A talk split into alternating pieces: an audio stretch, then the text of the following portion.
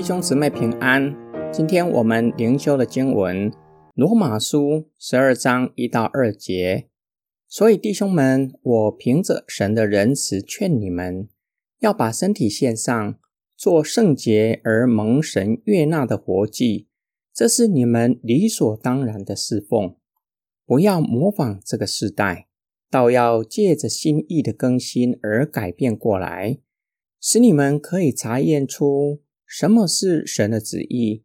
就是查验出什么是美好的、蒙他悦纳的和完全的事。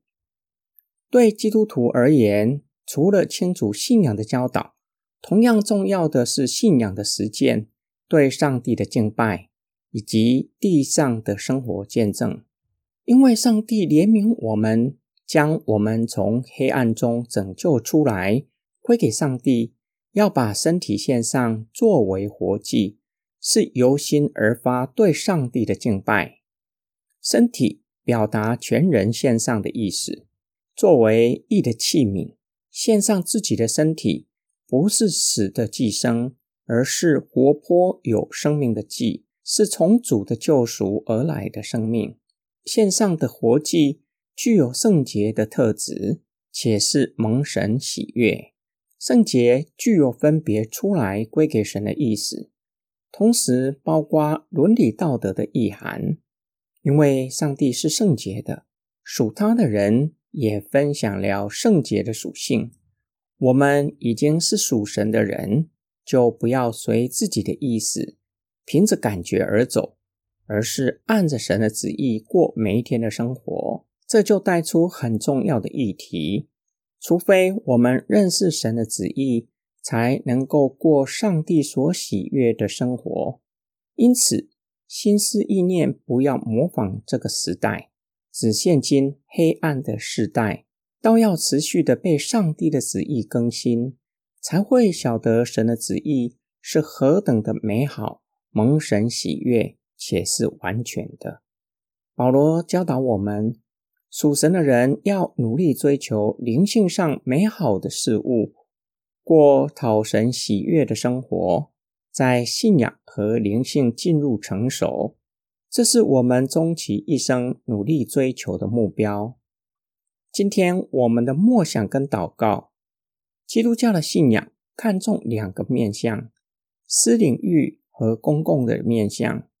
私的领域追求我们与神的关系。个人灵性的成圣，公共的面向指的是与教会肢体的关系，以及在社会上的信仰见证。这就提醒我们，信仰不只是关乎得救的议题。不要以为信主了就有了永生，就可以进天国。无论在地上的生活如何，都无损于将来进天国的特权。这是对信仰的误解。不知道将近一年的时间，周一到周六每一天听灵修，是不是帮助大家在信仰上成长，更知道我们所信的内容？同样重要的是信仰的实践，更渴慕聆听上帝的话吗？我们所献上的是全然的敬拜，心思意念被上帝得着，被神的话语吸引和更新。我愿意照着所知道的去行吗？对二十一世纪在台湾生活的基督徒来说，与神的关系、灵性的成圣不会感到陌生，但是在社会的信仰见证或许会有一些陌生。我们可以向非基督徒，甚至所谓行为不端正的人，显出怜悯和恩慈吗？让他们经历到。基督的怜悯和恩慈吗？我们一起来祷告。